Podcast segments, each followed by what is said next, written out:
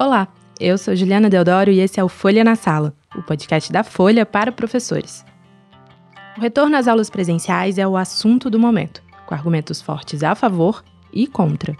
De um lado, está a necessidade real dos alunos voltarem à escola, seja pelo aprendizado, pelo apoio emocional ou pela assistência social àqueles em situação de vulnerabilidade. Do outro, há uma ameaça concreta, a Covid-19. As taxas de infecção do novo coronavírus estão em patamares muito altos e a vacina ainda é uma realidade distante para a maioria da população. O governo, os sindicatos e as famílias querem coisas diferentes. E no meio desse embate estão estudantes, professores e outros profissionais da educação.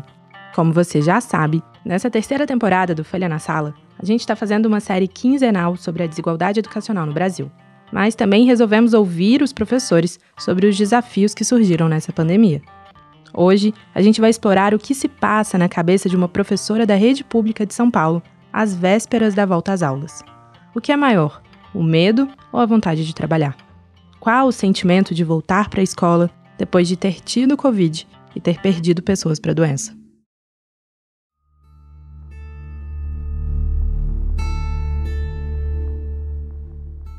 Então era a sensação, e foi depois da dor, muito sério, mas eu fiquei aliviada, preocupada também, porque a gente não, não sabe como isso vai acontecer, como isso vai, vai, vai continuar, né? Mas aliviada.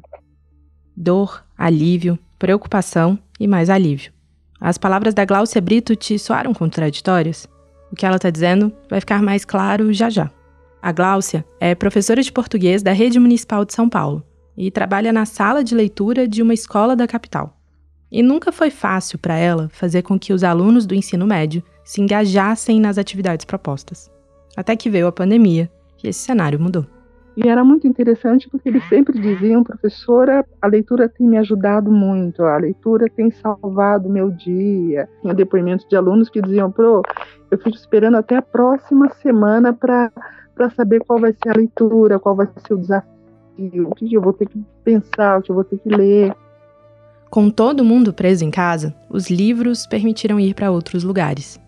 A leitura mostrou o poder que ela tem sobre a vida das pessoas.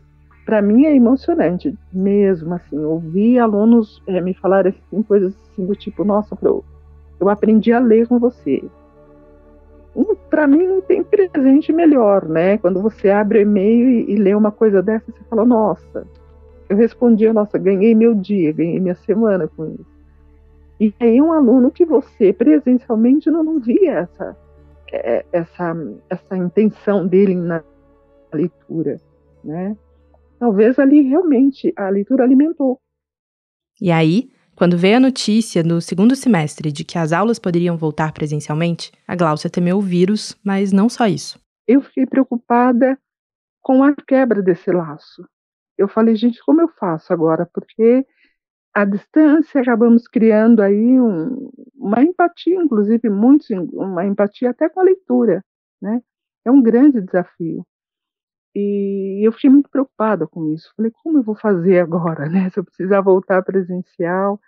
E o medo também de voltar, você fica temerosa.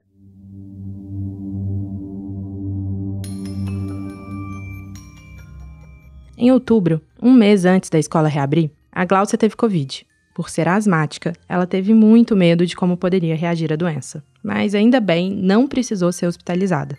A Gláucia teve dor de cabeça, cansaço e perdeu olfato e paladar. E ainda cuidou da mãe, que também foi infectada. A dor, o alívio e a preocupação sobre os quais a gente ouviu ela falando no comecinho do episódio foram vivenciados nesse momento. E aí, no dia 3 de novembro, depois de viver tudo isso, ela voltou a trabalhar presencialmente e ficou surpresa com a própria reação.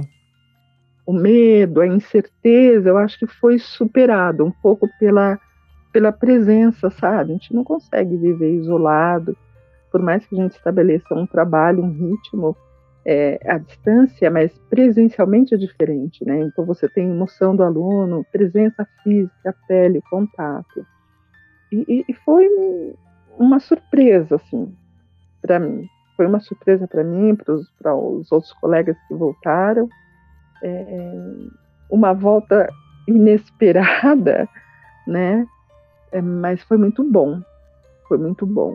Né? No meu caso, que tinha tido a Covid e perdi muitas pessoas que eu conhecia, e ainda tenho perdido ainda, infelizmente, quase toda semana, né? Um amigo é alguém que se vai, mas foi muito bom, porque voltar para mim foi alguma coisa assim, tipo, sabe, nossa, que legal, obrigada porque eu tô viva, obrigada porque estamos aqui, sabe, conversando com ele, gente, olha, ainda isso não acabou, né, mas cada um sem poder, né, a gente fala metaforicamente, mas todo mundo segurando a mão de todo mundo, né, em palavra, em pensamento, foi muito bom voltar.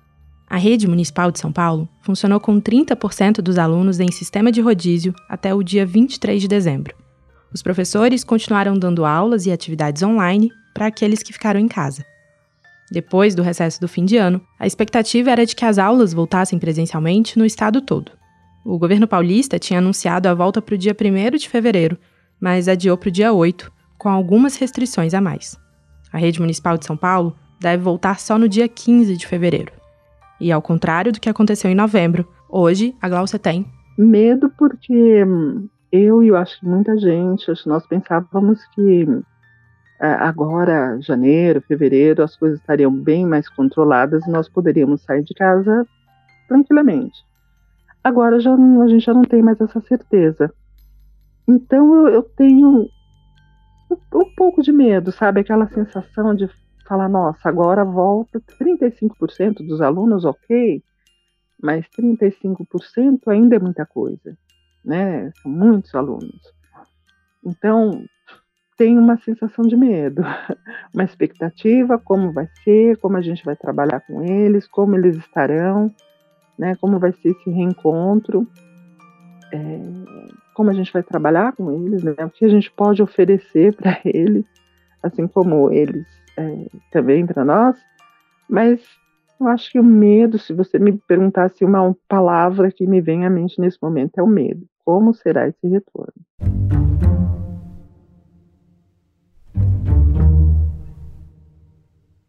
No novo anúncio, a Secretaria Estadual de Educação informou que só haverá obrigatoriedade de ter um terço das aulas presenciais quando as cidades estiverem na fase amarela ou verde. Nas fases laranja e vermelha, os pais não são obrigados a mandar os filhos para a escola. Você já deve ter ouvido falar dessas fases. Elas indicam as restrições e liberações, o que abre e o que fecha no estado, e são revisadas de tempos em tempos de acordo com a gravidade da pandemia. Na fase vermelha ou laranja, as escolas vão poder receber 35% dos alunos. Na fase amarela, até 70%. Na fase verde, 100%. Os protocolos de distanciamento e higiene precisam ser cumpridos em todas as fases. Não tem como a gente, na minha opinião, pelo menos no momento, falar: olha, só volto quando tiver vacina. Porque nós não sabemos quando nós seremos vacinados. Acho que essa é a grande realidade, não só dos professores, mas a grande maioria da população brasileira. Nós não temos uma data exata, tem uma previsão, né, um talvez. E aí, a gente, né?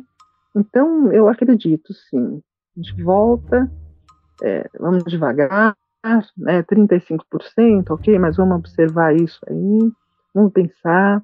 A gente tem, tem visto, por exemplo, a Sociedade é, Brasileira de Pediatria tem falado muito sobre a questão da saúde mental desses jovens. É, nós também, nós profissionais, a gente precisa muito é, desse cuidado também. Eu acho que a gente tem que voltar com calma, sabe? Com calma e vamos observar. Deu certo? Ok. Não deu certo? Para todo mundo, continuamos a trabalhar à distância, que acho que todos os professores, todos os profissionais, assim, a gente fez de tudo para dar o melhor para eles. E muitos fizeram trabalhos fantásticos, fantásticos, o melhor. Mas nesse primeiro momento, eu acho que não tem como priorizar um grupo específico. Então, vamos voltar. Eu acho que é, é essa a ideia.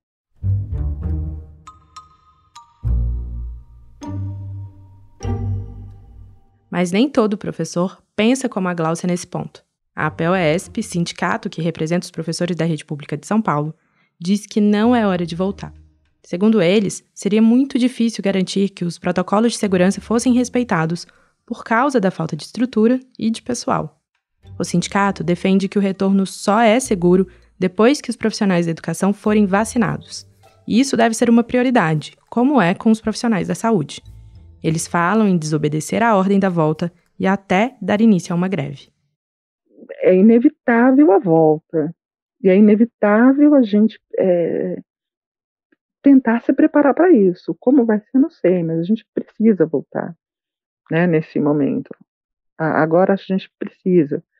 Vamos lá olhar, eles estão, os alunos é, têm sofrido, nós estamos sofrendo, eu acho que vamos voltar. Né, e depois a gente vai analisando com muito cuidado e, e, e olhando aí para o mundo, né? Eu acho que aí a vacina vai chegar, se Deus quiser. Vai chegar para todo mundo o mais rápido possível.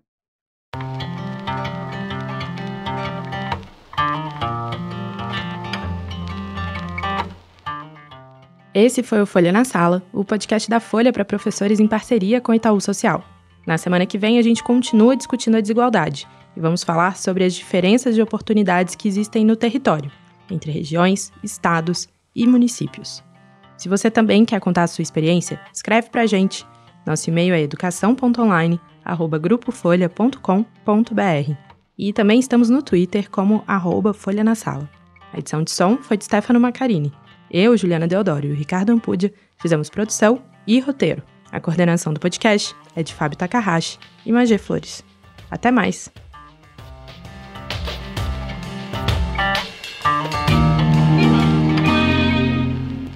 Para tecer uma educação de qualidade é preciso entrelaçar bons fios. O Polo, ambiente de formação do Itaú Social, valoriza os saberes, o diálogo e a troca de experiências. Conheça mais sobre o Polo em polo.org.br.